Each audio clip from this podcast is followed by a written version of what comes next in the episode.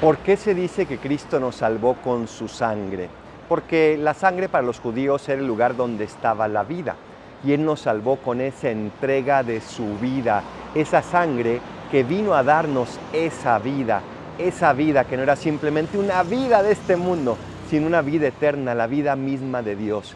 Y por eso le agradecemos su sangre, esa sangre roja viva que vino a darnos la vida. Soy el Paradolfo, recen por mí, yo rezo por ustedes. Bendiciones en medio de este tráfico.